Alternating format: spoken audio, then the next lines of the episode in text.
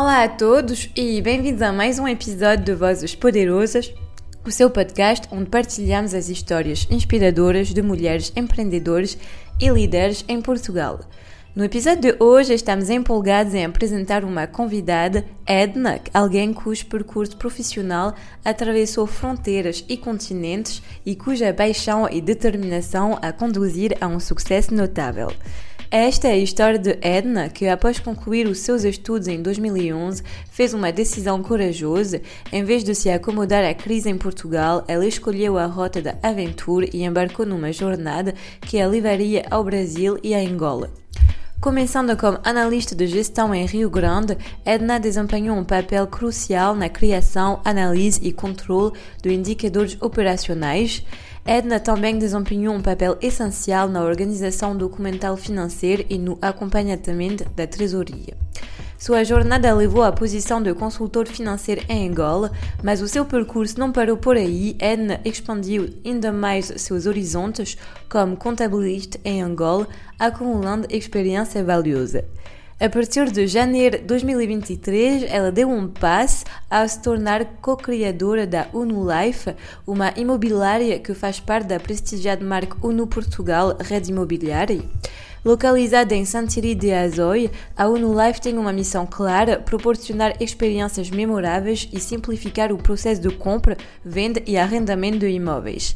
A sua visão é consolidar-se no mercado imobiliário do Distrito de Lisboa como uma marca distinta e prestigiada, oferecendo um serviço superior, inovador, profissional e altamente personalizado. No episódio de hoje vamos explorar o percurso profissional impressionante da Edna pelo Brasil, Angola e Portugal. Conversaremos sobre o mercado aqui em Portugal, o mercado imobiliário, os desafios e as oportunidades de investir também no país, a emocionante criação da sua agência imobiliária esta é uma história de determinação, empreendedorismo e sucesso que não vai querer perder, então preparem-se para uma conversa inspiradora e informativa enquanto mergulhamos na história e nos ensaios de Edna neste episódio de Vozes Poderosas.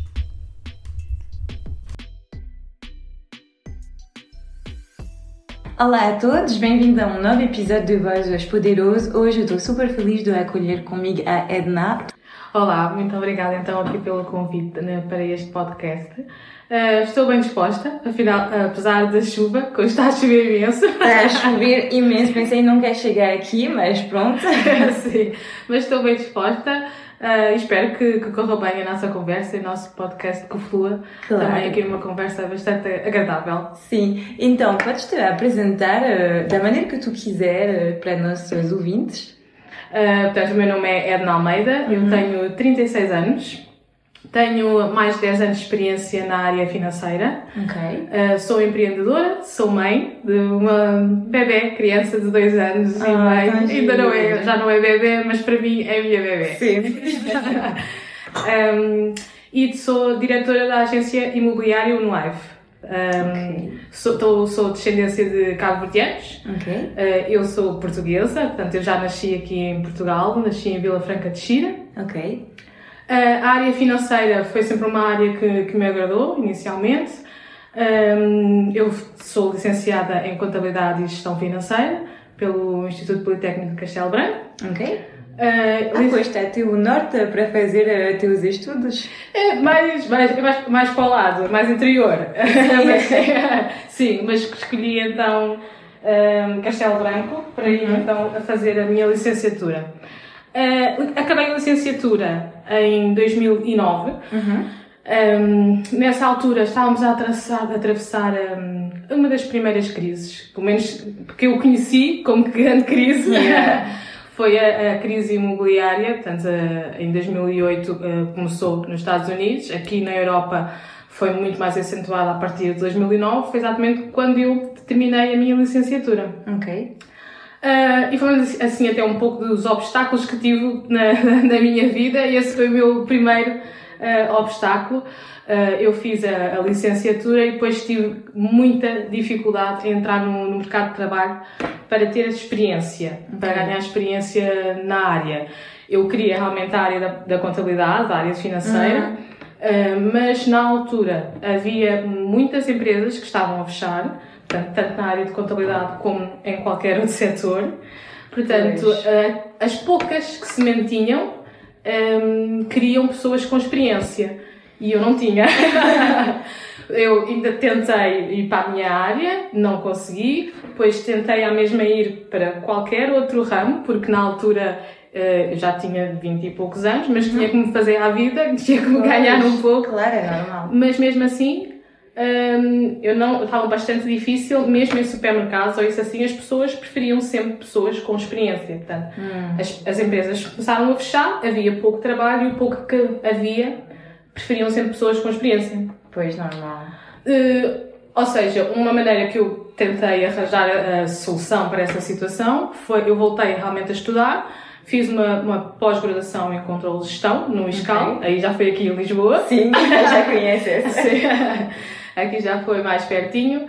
Um, e depois, já com o intuito de uh, ir para fora, portanto, para, para o exterior, porque eu realmente vi que na altura não, aqui, aqui não havia, estava bastante complicado para aquilo que eu queria atingir para os meus objetivos.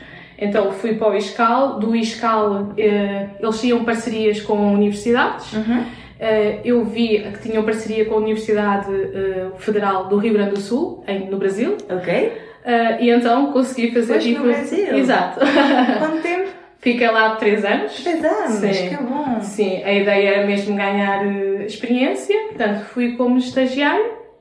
Lá, portanto, gostaram de mim, mantive lá e depois consegui fazer um contrato de trabalho, ficar como mesmo uh, profissional, digamos assim, não só como estagiária, pelo menos ah, durante é super três anos. Sim, sim, e como foi a tua experiência no Brasil, que, foi, que seja ponta pessoal ou profissional, porque é bastante diferente de Portugal, que seja a cultura, a maneira de viver, não? Sim, eu acho que é muito diferente Uh, mas uh, eu acho que para mim foi uma aprendizagem muito grande. Ok. Porque uh, tu, ao ires lidar com uma, uma cultura diferente, uhum. Sais da tua zona de conforto, mas ao mesmo tempo abre-te muita mente.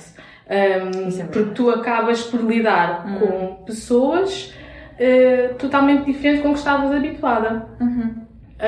e eu acho que evolui bastante também por aí. Porque até eu quando as pessoas, eh, portanto, eu hoje em dia sou realmente empreendedora e, e tenho a minha empresa, mas o meu núcleo ali familiar não, não, não há essa maneira de pensar, digamos okay. assim. E então, realmente, por ter ido para o Brasil, permitiu-me uh, lidar com outras pessoas e com pessoas empreendedoras e até jovens que eram mais ou menos da minha idade. Ah, que. Uh, e foi aí que realmente eu abri um bocadinho a mente e pensei, hum. espera aí, isto até faz sentido para mim uh, e pode ser que seja aqui o meu, o meu caminho uh, e empreender então até um dia. E, e nesse aspecto abriu-me muito a mente e eu acho que é, é muito bom emigrar também por esse aspecto. E yeah, eu estou de acordo contigo. Sim. Faz-me bem de ver um pouco como é que se passa no exterior, eh, como é que as pessoas são e tudo, porque é verdade, quando fico no teu país, ainda por cima quando estás a viver uma crise económica no teu país, estás super bloqueado e tu não uhum. consegues ver todas as possibilidades que podes ter em frente de ti. Sim, também é isso. Como estávamos numa crise, às vezes até a nossa mentalidade parece que fica um bocadinho mais fechada porque tu ficas é, naquela claro. bolha de, de, é, é uma crise, é mau, né? Só a palavra crise já é mau, então já, parece que já estamos ali sempre no, no pessimismo. Então, sair e encontrar essas novas ideias e, e claro, também assimilar e pensar se, se é, aquilo faz sentido para nós. Claro. Uh, acho que sim, acho que é muito, muito bom. E depois, então, decidiste voltar para Portugal? Uh, eu voltei, mas também não foi por muito, muito tempo. É? Porque sim, eu fiquei três anos lá, eu voltei e depois um, eu, uma das coisas que eu podia fazer era empreender, mas uma das coisas também que, é, que tem que se ter, na minha opinião, é um, um, fundo de emergência. Um fundo de emergência, portanto, é ter ali pelo menos seis meses. Tudo é acordo. Sim, das tuas despesas fixas, hum. não é? Uh, para conseguires uh, fazer alguma coisa. Na altura eu não tinha esse, esse dinheiro e então surgiu a oportunidade de eu ir para Angola. Ok. Sim, da Angola fiquei lá 5 anos. Uh, felizmente, realmente era uma, foi uma oportunidade que para mim uh, foi vantajosa. Portanto, Angola é um país totalmente diferente.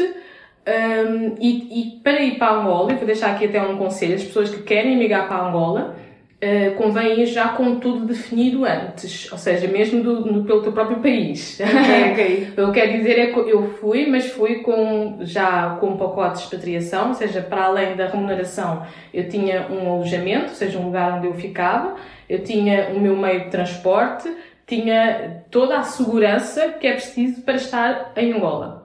Ok. É, é importante, uh, eu acho, frisar isso, porque há, muito, há, muitos portugueses que vão para Angola. Sim, é verdade que é um país de muita imigração para os portugueses, porque há muita oportunidade lá de trabalho, não é? Sim, sim, sim. Há muita oportunidade de trabalho. Uh, felizmente para os, para os para portugueses e para, para pessoas que pronto, têm algum, algum grau académico, ou não, mas pronto, no meu caso sim acaba por, por ser compensatório a nível eh, monetário e não só, mais uma vez, existe sempre aquela parte da experiência uhum. pessoal. Eu, por exemplo, eu fui, um, fui para Angola e comecei a dar muito mais valor até às paisagens, de, seja coisa, eu, Uh, como é que eu ia dizer? A natureza, não é? Claro. Uh, ali o que é bonito é isso: é a natureza, uh, é as praias, Uh, e acabas também por valorizar aquilo que o, que o, mundo e o planeta Terra te Sim, dá. é verdade. E é engraçado que tu viveste em três continentes diferentes e coisas totalmente diferentes. Sim, sim. Okay. Sim. Uh, pronto, em relação a isso é, é, mais ou menos assim, mas uh, agora aqui perceber então quando é que vem o imobiliário. Sim. Ainda estava em Angola. Uh, e comecei então a investir uh, no imobiliário. Portanto, em Portugal ou não, Angola? É em Portugal. Ok.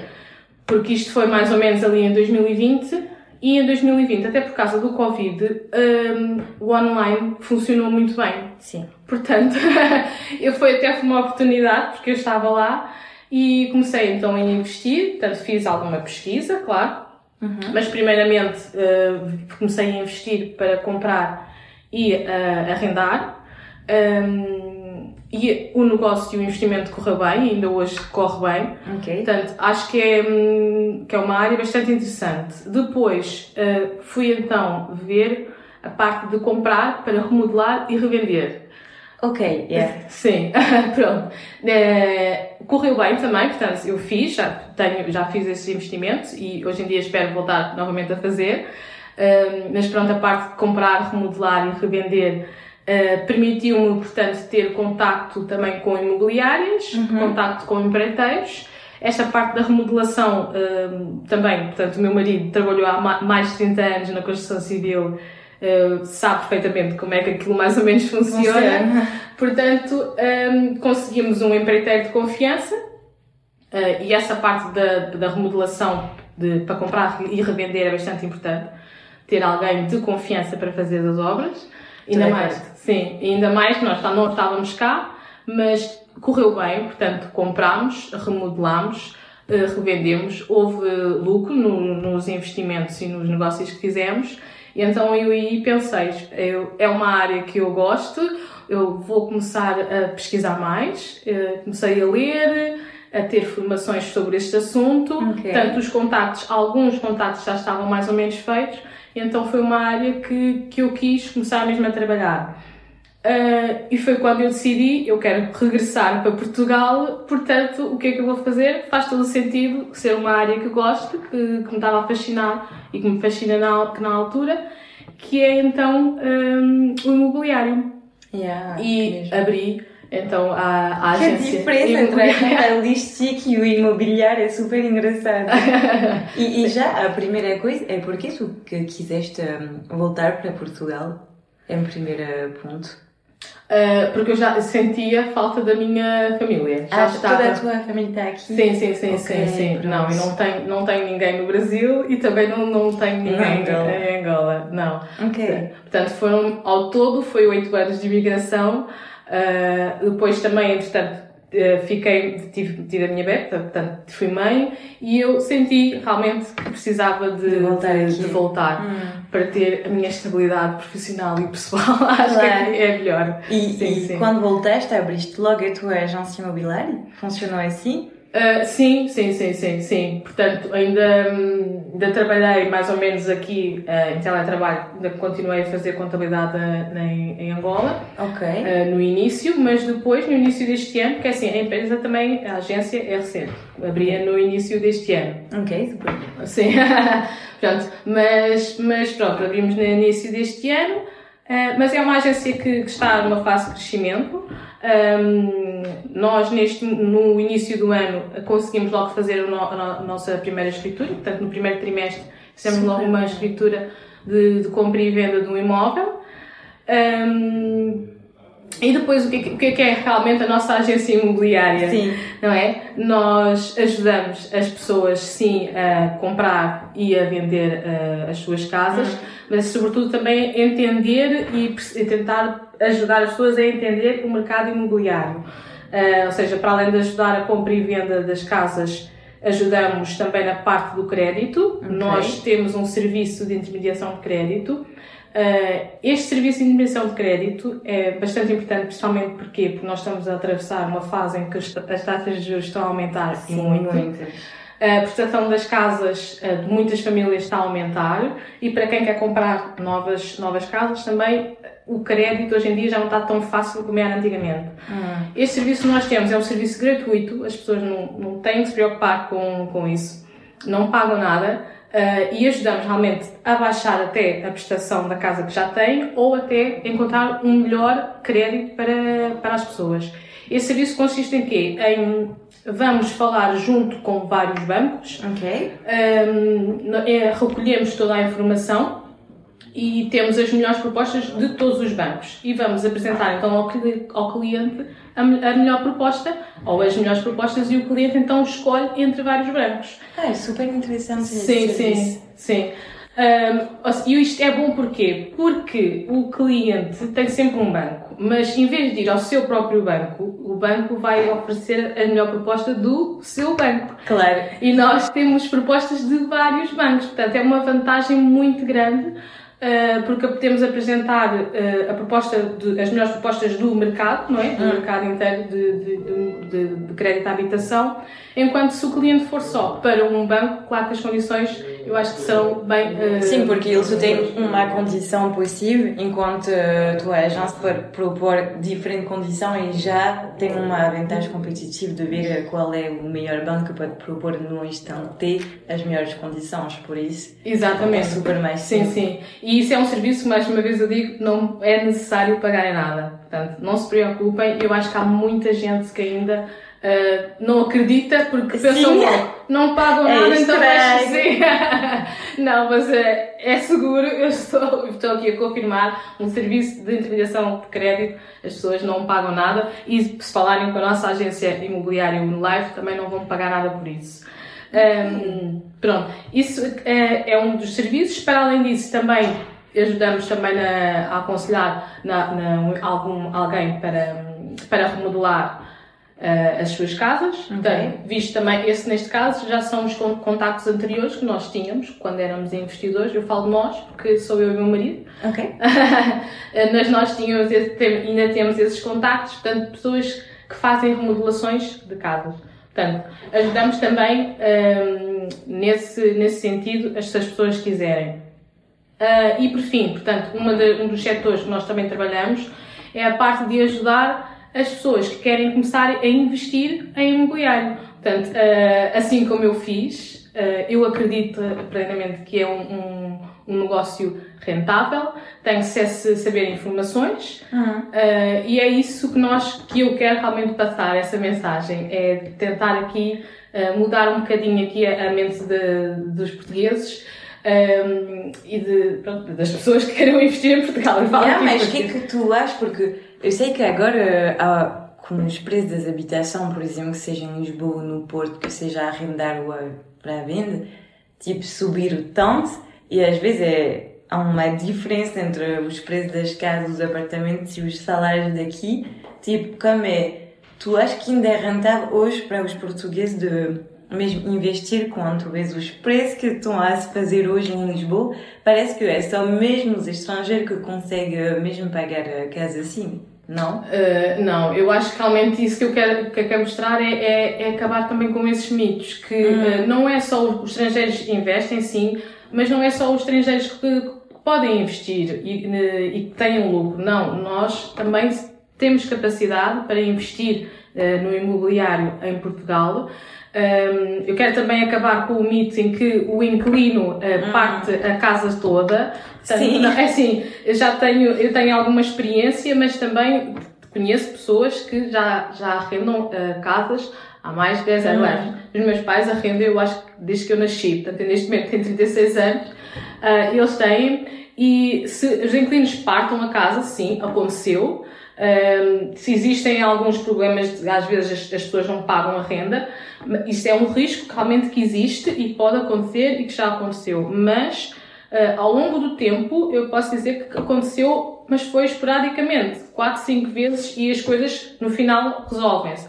É chato, não vou estar a dizer que não. Claro. Acaba por ter alguma chatice, sim, Uh, e claro, uh, toda a parte de, de, pronto, de pôr a, a pessoa para, um, para, para, parar de partir, não é? Pôr o inclino fora da casa, claro que essa parte é, é, é chata. É complicado, mas não, não há lei eh, sobre isso?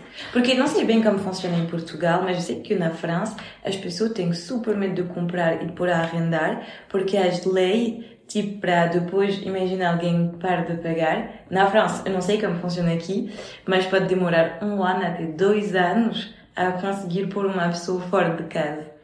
Uh, é assim, aqui o que funciona é se as pessoas não pagam uh, pelo menos 3, 3 meses, uhum. uh, podes realmente pedir, portanto, uh, que as pessoas saiam, portanto, mas até as pessoas têm até 6 meses para sair e em casos esporádicos têm até 12 meses. Mas é assim que funciona. Ah, não é assim tão longe como na França. Sim, não é assim tão longe.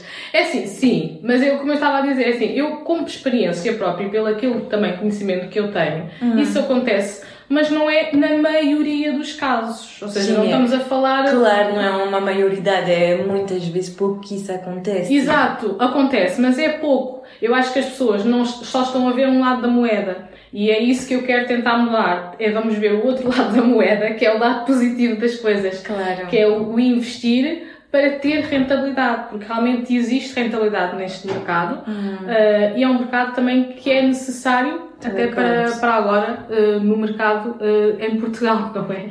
Sim, porque claro. estamos a passar também por uma fase em que não há oferta de, de casas. Mas é porque há falta hum, de nova construção, achas?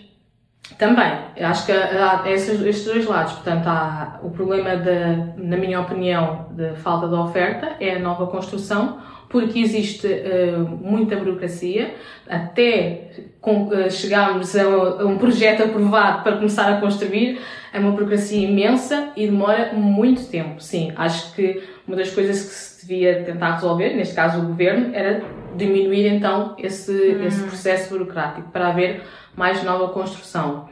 Um, e depois, claro, haver incentivos então para, para o arrendamento.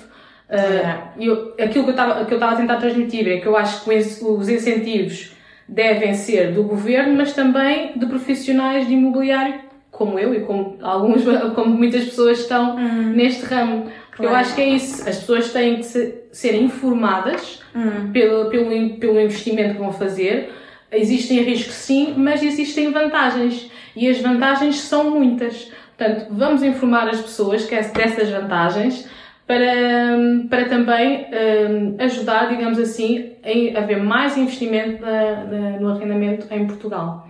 Pois. Sim, o governo é importante sim, uh, e posso também falar aqui um pouco da, das medidas de habitação, que até foram aprovadas há pouco tempo, mas uh, eu falo do governo, mas eu acho que também nós, Uh, neste hum. caso, nós, profissionais do imobiliário, é importante também fazermos aqui.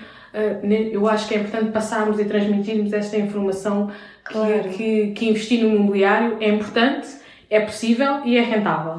E um, Tu achas que os preços vão ficar assim? Ou tu achas que é um tipo uma bull como, pode, como havia antigamente que foi na Espanha e tudo e que depois os preços vão baixar muito como antes? Ou tu achas que já chegamos a um nível, porque também Lisboa agora é diferente que Lisboa antigamente, toda a gente quer viver em Lisboa, muitos estrangeiros também, então tu achas que os preços vão ficar mais ou menos assim? Ou então que vai tudo baixar a um momento?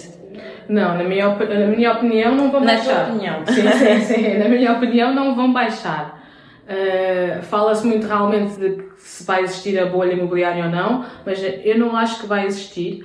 Uh, portanto, a, dizem portanto, a expressão de bolha imobiliária é, é utilizada muitas vezes quando, o quê? quando existe uma subida muito grande uh, do preço na, nas casas durante um, uhum. um período e depois então realmente existe então a queda é. de, do preço das casas. Já vimos, portanto, no passado que houve essa subida durante algum tempo. No meu ver, a queda e a diminuição do preço não vai acontecer porque hum, temos a mesma uh, oferta muito escassa. Portanto, esta é uma lei básica, a lei da economia, que é a oferta e da procura. Uh, é verdade. Pois, eu, portanto, eu, eu acho que o preço não vai baixar, porque apesar de, de haver menos compradores, ou seja, a procura até pode estar a baixar, uhum.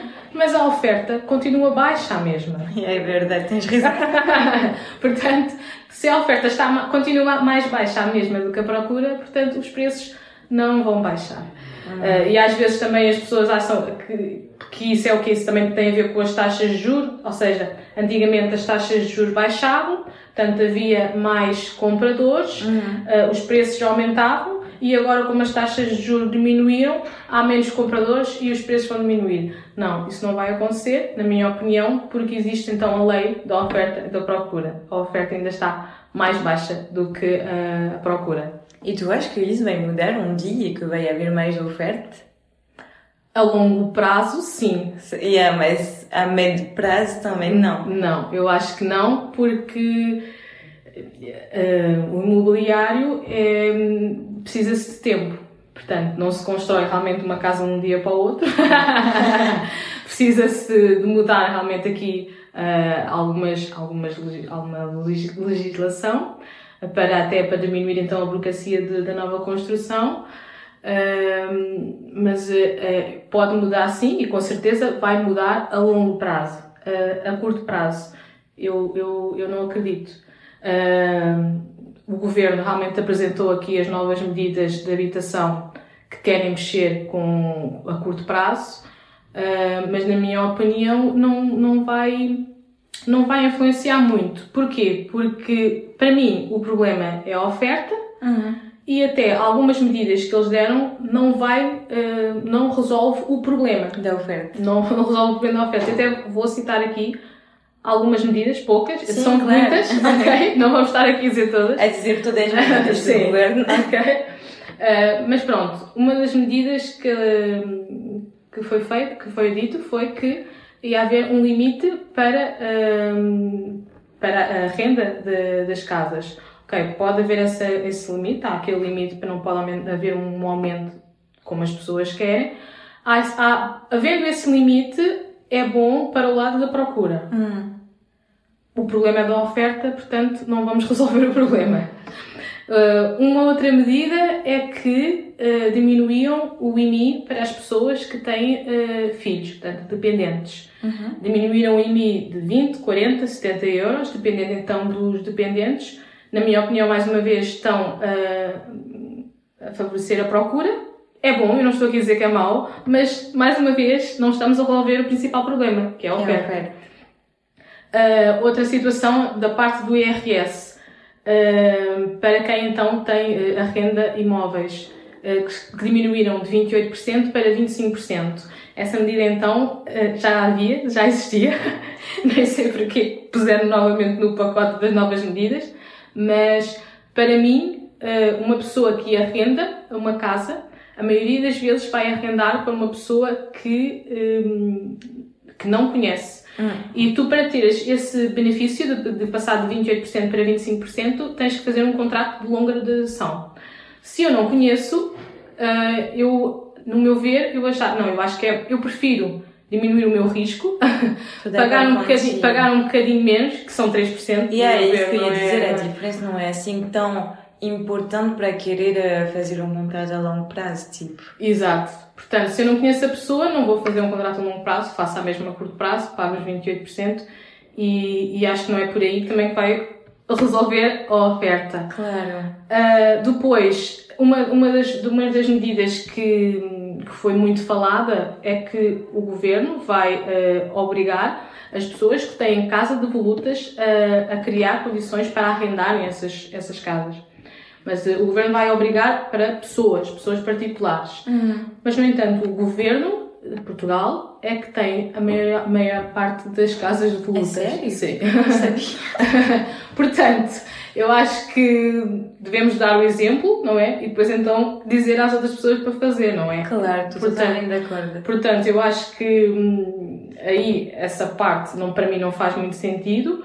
Portanto, eu acho que eles deviam então era agarrar nas casas que têm, não é? Uhum. Que são devolutas, dar o exemplo e então aí, depois dar um exemplo, então aí obrigar então as pessoas. Sim, totalmente e aí, normal, e aí impor, sim. Um, uma das, uma, já neste caso foi a iniciativa liberal que, que falou nesse, neste, neste, nesta, nesta ideia, neste sentido que eu estou a dizer, que era, uh, portanto, agarrar em todas as casas que estão devolutas do Estado, fazer um concurso uh, para entidades então que queiram então fazer a reabilitação Sim, claro. dessas casas e, e, acredito que há muitas empresas que queiram fazer isso. Mesmo, eu juro que isso seria uma tão boa ideia, tipo... Sim, e, e assim então agarrávamos nas, nas, nas, casas que o próprio Estado tem yes, e então Tu sabes, às vezes estou chocado porque, por exemplo, às vezes quando tu passeias em Lisboa, por exemplo, Queijo do Sodré, que é um super lugar havia tanta pessoa que gostaria de viver em Queijo de Sodré e tu consegues ver imóvel inteiro completamente voluto, não é? Degradado. E, e, não, e em Lisboa há muito mais. Eu sei que no Porto ainda é pior, mas às vezes, tipo, que seja em Princípio Real, em Como do Viking, tipo, tanto no Rato, tipo, tantos lugares e freguesia de Lisboa que são muito procurados, muito, muito, muito, eu não consigo entender como hoje em dia ainda há imóvel assim. Pois. Eu, por exemplo, em Paris nunca vais passear por uh, grandes freguesias assim e ver imóveis assim, tipo, não existe. Já foi toda renovada ah. para pôr a renda e tudo. E às vezes isso me choca aqui e, eu, e às vezes eu penso, mas ninguém compra isso e faz apartamentos, tipo, havia tantas coisas a fazer. Sim, mas a maior parte, a maioria é do Estado. Mas porquê eles não vendem? É estranho, não? É uma boa pergunta. é estranho. É uma boa pergunta. Não consigo perceber porque que, que não, não, querem fazer isso. E por outro lado, porque é que querem obrigar os particulares e as pessoas particulares a fazerem isso. Não consigo perceber. Se alguém conseguir então entender. Não sei explicar. Exato. Pois. E agora a falar mais um pouco de ti, qual foram as tuas inspirações uh, na tua vida profissional para te lançar um pouco, mudar totalmente do setor, para ir no imobiliário, fazer empreender, porque também é um risco, né? Sim, empreender. sim, sim. Uh, a minha inspiração, uh, mas é mais a nível até pessoal, é a Oprah Winfrey. Que, é, Adoro, sim. sim. Portanto, é, ela começou uh, e foi é uma, era uma criança pobre, portanto não tinha condições. Claro. Foi um, criada pela sua mãe solteira. Uh, teve ali uma, uma, adolescente, uma adolescência e também uma infância bastante atribulada que poderia ter corrido muito pior, mas um, o que ela mostra hoje em dia é que não, não importa aquilo que, que nós vivemos, mas sim aquilo que nós queremos e, e, é isso que ela passa, às vezes ainda vejo hoje em dia, muitos vídeos dela, uhum. que, que, temos que acreditar em nós mesmos uh, e que a mudança sim é possível. Um, e, e, pronto, eu acho que é, é, é, ela, para mim, é uma inspiração porque eu acho que desde pequenina que eu via o programa dela e ela às vezes falava sobre isso e das mudanças e que era possível e acho que isso também ficou um pouco na minha cabeça de pensar Sim, é possível mudar. é verdade que ela é mesmo uma fonte de inspiração e tipo que seja mesmo para todas as mulheres porque tipo ela é tão influenciadora hoje em dia, Exato. incrível, tipo, todo o caminho que ela fez, tipo, e é uma boa inspiração. Sim. E a nível pessoal também tiveste mas no teu circo pessoal também tiveste inspiração? Olha, eu vou dizer que não. Não, ninguém foi empreendedor. não, não, eu acho que. Olha, não vou estar aqui, como é dizer, convencida ou isso assim, mas eu acho que houve, houve um trabalho também meu, não é? Que eu trabalhei, foi um dos desafios também para mim, foi trabalhar mesmo a, eh, a minha autoestima e a minha autoconfiança talvez seja também uma inspiração eu mesma. E é super importante assim inspirar nós próprios. Sim. Isso é super importante. Sim. E, um, e qual foram os melhores desafios que, que tu enfrentaste na tua vida profissional, pessoal, eh, para chegar até lá hoje? Eu, eu, acho que profissional já, já falei aqui um bocadinho, Sim. foi mesmo aquela parte ali de de, do primeiro emprego. Para mim, eu acho que foi bastante complicado. Uh, a nível pessoal, um, eu acho que foi mesmo uh, acreditar em mim uh, e aceitar-me. hoje em dia eu tenho a minha autoestima e a autoconfiança está bem trabalhada, mas esse é o desafio e eu acho que infelizmente é, é um desafio que muitas mulheres ainda têm, não acreditam nelas próprias. Uh, eu acho que é um desafio que, acho não, eu, eu vou dizer que já, já está ultrapassado, uh, mas eu acho que é muito importante nós acreditarmos em nós mesmos, uh, sabermos aquilo que queremos, e portanto eu sei aquilo que quero, sei onde quero chegar, acho que é importante realmente ouvir, ouvir a opinião das pessoas, mas ter a nossa maneira de pensar, portanto, Muitas vezes as pessoas dizem uh, e falam uh, da experiência que eles tiveram, mas Sim. a experiência não das é outras pessoas não é a nossa. Pois. E também eu sinto que, às vezes, uh, quando, quando tu és uma mulher jovem, tipo, não tens assim muita pessoa que vão dar conselhos, essas coisas, mas, mas tu, eu reparei que mais tu vais avançar na tua idade e tu vais chegar até os 30, 35 as pessoas vão dizer, e como é que tu vais fazer com tua família? Como se fosse a mulher que tem toda a carga da família, então é impossível criar um, um negócio, tu sabes? sim, sim, sim, também existem essas opiniões, mas mais uma vez eu acho que se acreditarmos em nós mesmas hum. e se quisermos muito aquilo, eu acho que eu, acho, eu acredito que vai dar certo. Sim, estou de acordo contigo. E uh, tu que eu acho super interessante que tu viveste no Brasil e também na Angola e em Portugal, tipo, três países totalmente diferentes. Um, tu sentes que o papel da mulher, tipo, nos negócios e tudo, é tu sentes a desigualdade um pouco igual nos países ou tu sentes a diferença? Tu sabes a, a desigualdade que pode haver no mundo dos negócios em cargo de liderança e tudo? Tu sentiste uma diferença cultural? Porque isso me interessa, é super interessante de saber se no, como é que funciona nos outros países. Olha, é assim, eu vou dizer que sei que existe essa diferença. Uhum. Uh, eu pessoalmente não, não assisti. Ok. Porque uh, no Brasil eu trabalhei numa indústria de borrachas okay. em que as líderes eram duas mulheres. Ok. Uh, ok, eu sei que no Brasil também existe. Eu acho que essa uh, diferença, eu acho que existe em, em todo o mundo. Uh, apesar de estar, estar a diminuir, mas eu acho que é um trabalho que vai ter que ser contínuo, contínuo e isso Ah, isso é a história da vida. sim, eu acho que sim.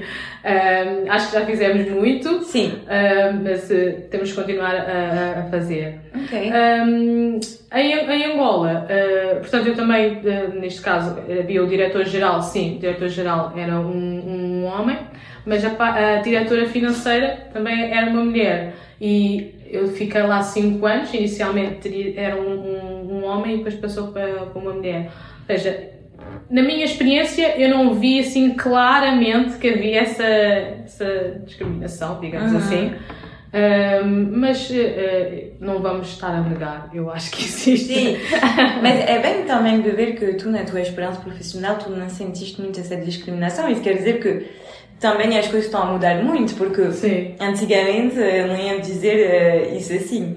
Sim, sim, okay. sim, sim. Eu acho que antigamente era muito mais difícil. Ok. Felizmente acho que estamos estamos aí por um bom caminho. Eu, eu, eu também sou um bocadinho otimista.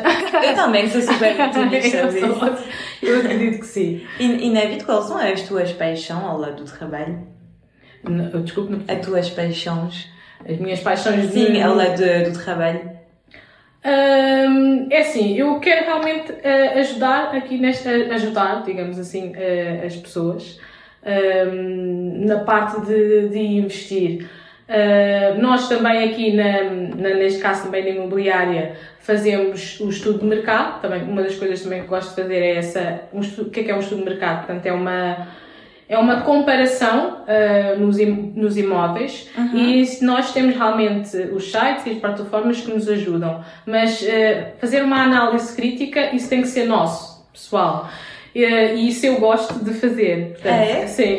Portanto, eu sei que existe, ou seja, há um, programas que nos ajudam uh, e até vou fazer a diferença aqui da nossa imobiliária, porque muitas agências fazem o quê? Agarram nos programas, põem só, é um T3 em Lisboa e tem uma casa de banho. E faz a comparação com todos os T3 que têm uma casa de banho em Lisboa aquilo que é necessário fazer é uma análise crítica mesmo pessoal, humana, porque não, o, o, o programa não vai comparar o estado do imóvel. Um, um, bom estado no imóvel, ou seja, que esteja a condições, ele não vai conseguir fazer essa comparação. Sim, Uh, não porque tens mesmo que ter essa sensibilidade, tens que conhecer o imóvel, tens que ver uh, ele, se calhar até consegue, uh, se tu pôres lá que foi remodelado, se calhar até consegue pôr todos os remodelados. Mas, uh, eu, pelo menos o nosso programa que nós fazemos não, não, não existe, não temos esse nível de comparação. Ele vai realmente comparar todos os imóveis T3 com Lisboa, uma casa okay. bem em Lisboa. E está, nós temos que ter essa sensibilidade do que é que está remodelado e o que é que é uma boa remodelação. Porque hum. às vezes até pode estar lá que é remodelado. Mas que afinal foi feito super rápido e mal Exato. feito só para dizer que é remodelado e afinal não. Exatamente. Portanto, aí nós é que temos que ter essa sensibilidade e ver se a remodelação é boa, fazer essa tal comparação e entregar então uh, um preço adequado uh, e dizer, portanto, a nossa opinião no, no cliente, ao cliente vendedor e ele então decidir com base em nossa comparação uh, qual é o preço em que ele quer então vender. E é essa ajuda também que nós, que nós fazemos. Um, o que eu gosto também é a parte também um pouco burocrática, que para muita gente não, não gosta, uh, mas sim, eu gosto de mexer em papéis, eu gosto de ver uma... Porque tu és contabilista de formação. Uh, eu gosto de ver ali a caderneta predial, ver a certidão permanente, uh, dizer também às pessoas existem estes documentos, tomem atenção à certidão permanente. Na certidão permanente podem lá penhoras, uh, ónus e encargos. é bom ver como é que podem resolver isso. E se sabem que o imóvel tem penhora, se calhar temos de ter mais atenção se, se é mesmo possível comprar ou não. Pois. Não é? Portanto, uh, eu acho que sim, é isso. A minha, as minhas, a minha paixão é ajudar e acho que é, é esse que faz todo o sentido Adoro. até uh, da vida. Eu acho que é, é isto que realmente faz sentido, é ajudarmos então uns aos outros com aquilo que nós sabemos. Claro. E que nós gostamos. Eu acho que é, que é importante. E quando é que tu conseguiste para ter os teus primeiros clientes? Foste porque primeiro se calhar eu me engano, mas quando tu queres uma agência imobiliária, primeiro tens que encontrar pessoas que vendem a casa para tu teres nas tuas vendas. Sim. É, é isso que, que funciona? Sim, sim, sim. Ok, perfeito. E como é que funciona para tu, como é que tu conseguiste os teus primeiros clientes, as tuas primeiras casas? Uh, é assim, isso depois Uh, olha, há, existem também investidores, portanto, entramos em okay. contato com investidores que realmente um, Portanto, podemos então angariar e então fazer a publicidade para, para, para as casas. E depois, claro, cada casa tem uma forma também de, de, de vender. Uhum. Uh, portanto, nós temos uh, consultores que fazem esse trabalho. Ok. uh, e pronto, e, e, como é que eu ia dizer mais? Ah, em relação a investidores, em relação a particulares, é dar-nos a conhecer. Ok. Portanto, Redes sociais. Exato. E tu não vais no início tocar as casas, porque tu sabes, é muito Sim, sim, sim, sim, sim. Uh, nós, portanto, nós até uh, fazíamos mais, hoje em dia já não fazemos tanto, mas fazíamos muito o que se chama Flash Uno, uhum. uh, que é à sexta-feira, nós íamos, portanto, com flyers e íamos distribuir nas ruas esses flyers. Okay. Punhamos na caixa de correio, punhamos, falávamos também com as pessoas e dávamos a conhecer. na verdade, no início é fazer o máximo de publicidade possível. Claro falar com o máximo de pessoas uh, possível. Um, eu até vou aqui dizer, portanto, meu marido neste momento está no BNI, não sei se sabes o que é. Ah, sim, eu já fui uma vez a um almoço. Pronto. Pronto, é, uma, é um networking bastante interessante de empreendedores. Sim, sim, sim, Portanto, sim, a ideia aqui é faz, uh, falar sobre nós, dar-nos a conhecer, fazer muito networking. Uh, redes sociais, sim, nós estamos uh, Instagram, Facebook, claro, isso acho que hoje em dia Uh, Sem redes sociais redes não fazes nada, não faz nada, nada, nada, nada. Sim, as redes sociais já não é um brinquedo, não. Já é um trabalho a sério, mesmo. em que até as publicações têm que ser profissionais mesmo. Pois, Porque, é super importante. Sim, eu acho que hum, antigamente as pessoas pensavam, ah, vou fazer um vídeo ali e é só fazer um vídeo e pronto. E pronto. Mas não, existe um, um trabalhinho bastante. Pois, agora é mesmo eh, pessoas que são content manager, isso não é para nada ser social content manager, tipo, agora é mesmo um trabalho super a sério, de entender os algoritmos do, das redes sociais e tudo, tipo, agora para mim é um, um coisa de trabalho que é super importante. Sem isso, não consegues. Sim, sim, sim, sim. Temos que começar a quem não se atualizou tem que se começar a atualizar sociais. Sim, porque eu, até com a minha empresa de eventos, foi, foi mesmo graças a todas as redes sociais que conseguimos e é, foi mesmo só inbound. Nem precisamos de fazer muito comercial, porque as redes sociais, eu acho que hoje em dia é o teu parte comercial, estás a ver? Sim, tipo, sim, é sim. tão importante. Ok, pronto. Sim. E então, um, como é que se chama a tua agência já? Porque falamos disso, mas não é, é imobiliária Uno Life. U-N-U. U-N-U. Life, ok. Porque se as pessoas procuram a tua agência, nunca sabe. Sim, sim, Depois sim, vou pôr na descrição do podcast, não se preocupe.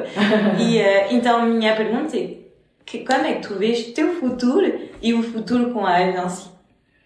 Uh, eu, eu espero bem que, que seja uma, uma agência um, que seja de renome, portanto, que seja conhecida uh, pelos nossos serviços. Portanto, que realmente ajudamos, que a ideia aqui é ajudar as pessoas a, a encontrarem, a comprar e vender as, as suas casas, uhum. uh, para fazer o melhor negócio, uh, transmitir a melhor informação, mais uma vez encontrar um, um bom crédito à habitação, se necessário precisarem tanto de remodelações, portanto fazer remodelações, e investir também uh, no mercado imobiliário são estes quatro setores que eu acho que quero que, acho não, eu quero mesmo que a minha agência seja reconhecida uh, com isso.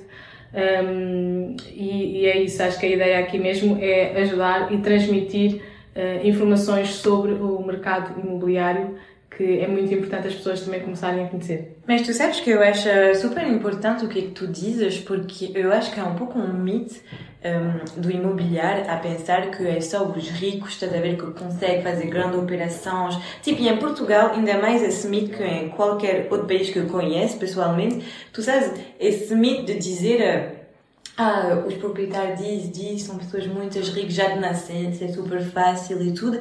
E eu gosto da tua maneira de dizer que não, uh, há todo um processo que é possível, toda a gente consegue, é Sim. só ter os bons conhecimentos, ter os bons conselhos e é uma área que é totalmente possível. E eu acho super bem de outra pessoa como tu que explica as, as coisas de maneira super simples e de saber que toda a gente consegue. Sim, eu acho que é isso mesmo que eu quero transmitir. Portanto, que é, é um mercado que é possível investir. Hum. Uh, posso também realmente ajudar aqui nesta parte então inicial, portanto, hum. de investidores iniciantes. Aquilo que eu aconselho realmente sempre é terem um objetivo. Ok. Portanto, uh, seja a nível de rentabilidade, quanto é que querem, uh, quanto é que querem de renda por, por mês, ou se, se querem só fazer mais ou menos durante três anos. Portanto, ter um, um objetivo definido um, fazerem também um plano e até uh, decidir e definir qual é o público-alvo.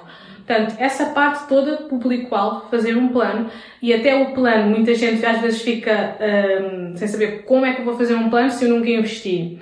A ideia é só teres mais ou menos um, um, um, objetivo, portanto, o objetivo é ser um destino, ali uma meta mais ou menos em que uhum. queres chegar, para não ficares sem rumo. Fazes um plano, mas ao longo do tempo tu vais trabalhar esse plano. Tu começas só até mesmo para começares a fazer. Porque o importante às vezes é fazer. Hum. Não é só fazer, passar, só ter um objetivo, traçar o plano, tens aqui a teoria, mas e agora eu não vou fazer porque eu tenho medo e não sei o que é que vai ser a seguir. Ninguém sabe o que é que vai ser a seguir. ok? Portanto, nós traçamos aqui um plano, ao longo de como as coisas vão acontecer, vamos ajustando o plano, uh, e claro, sempre ter ajuda e informações, um, que é esse o objetivo que eu quero passar. Portanto, existem também, claro, mais livros. Eu ainda não fiz nenhum livro. Tens que fazer um livro. Vamos ver. É super interessante, é sério. E tu, um toda a rede do imobiliário, tu aprendeste sozinho um pouco como funcionam as coisas? Ou voltaste a estudar isso tudo? Aprendeste mesmo a...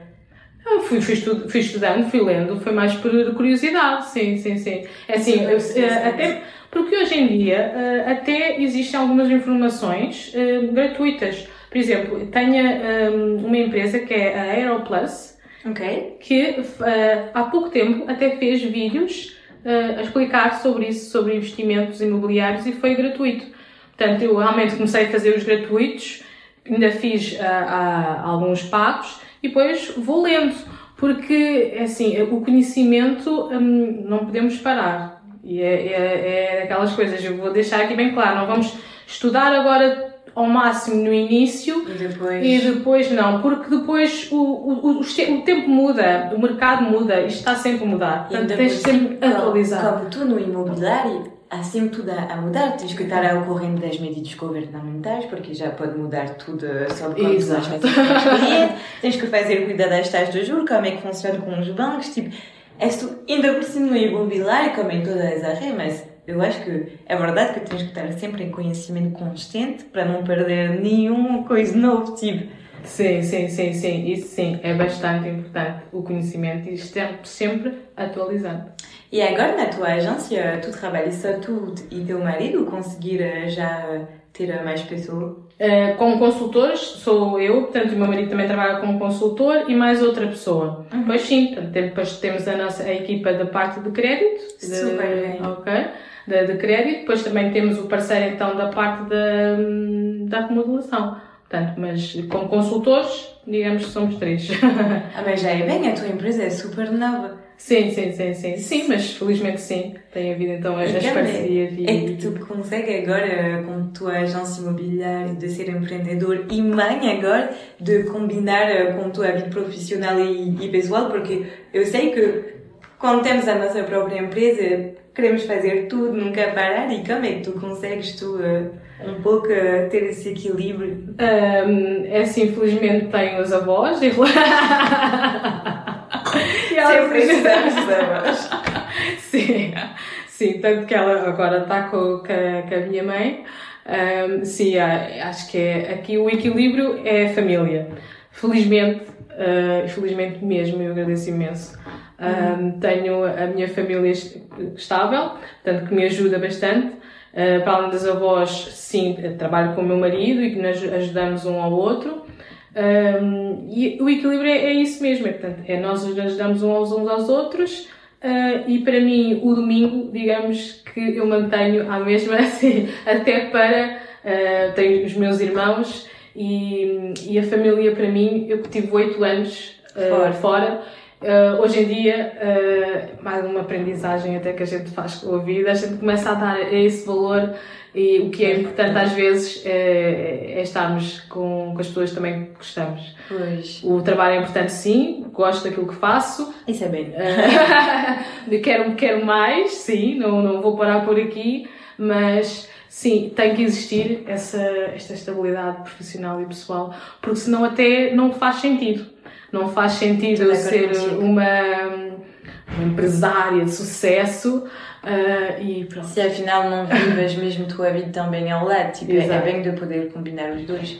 E há coisas que te que tens saudades da Angola e do Brasil agora que voltaste para Portugal?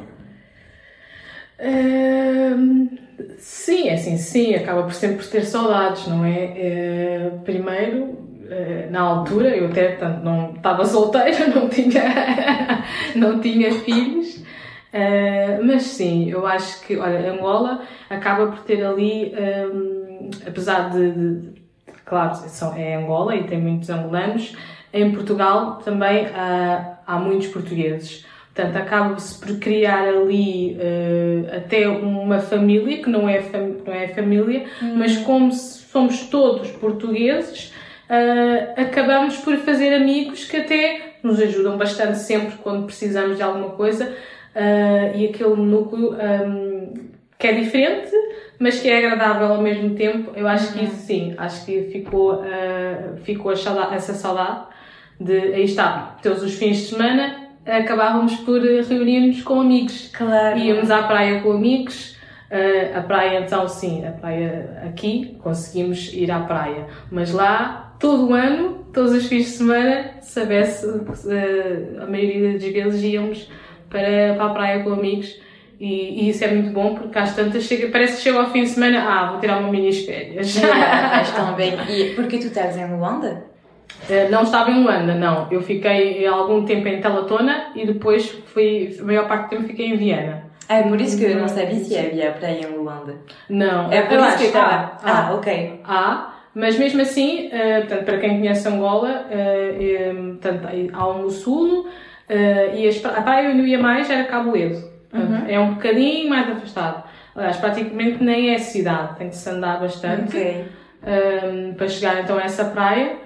Uh, e aí até nessa praia a segurança também era, era até bastante melhor, porque eu cheguei a acampar em Angola, apesar das pessoas dizerem que, que, que aquilo é, existe muita insegurança, e existe, em Luanda existe, uhum. mas eu acampei em Cabo, eh, em Cabo Ledo, Sangano, acampava muitas vezes, era tranquilo. E era tranquilo, sim, sim. E aproveitaste para viajar um pouco nos países ao lado ou ficaste muito na Angola? Não, infelizmente não.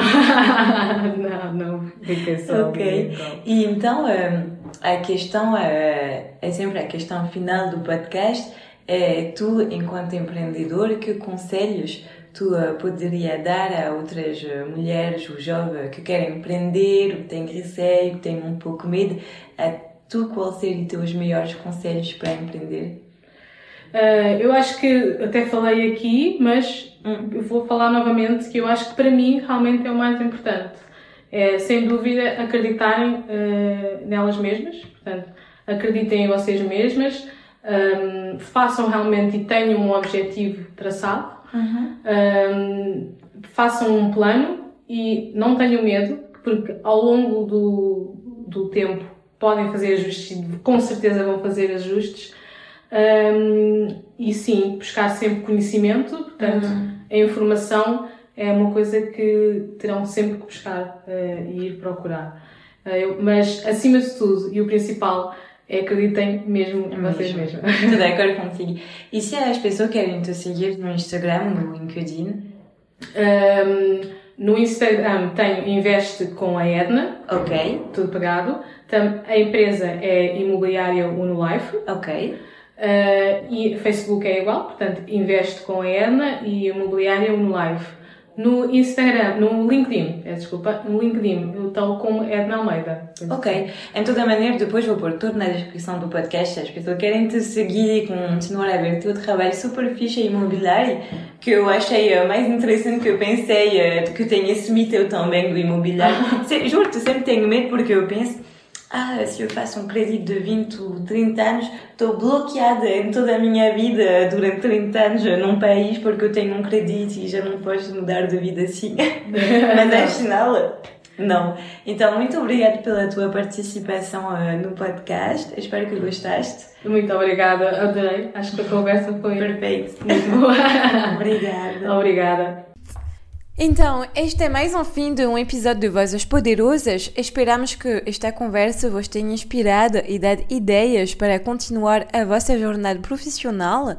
Não se esquecem de nos seguir nas redes sociais e subscrever ao nosso podcast para não perder mais nenhum episódio. Agradecemos muito por nos ter acompanhado e esperamos vê-lo novamente em breve para uma nova história inspiradora.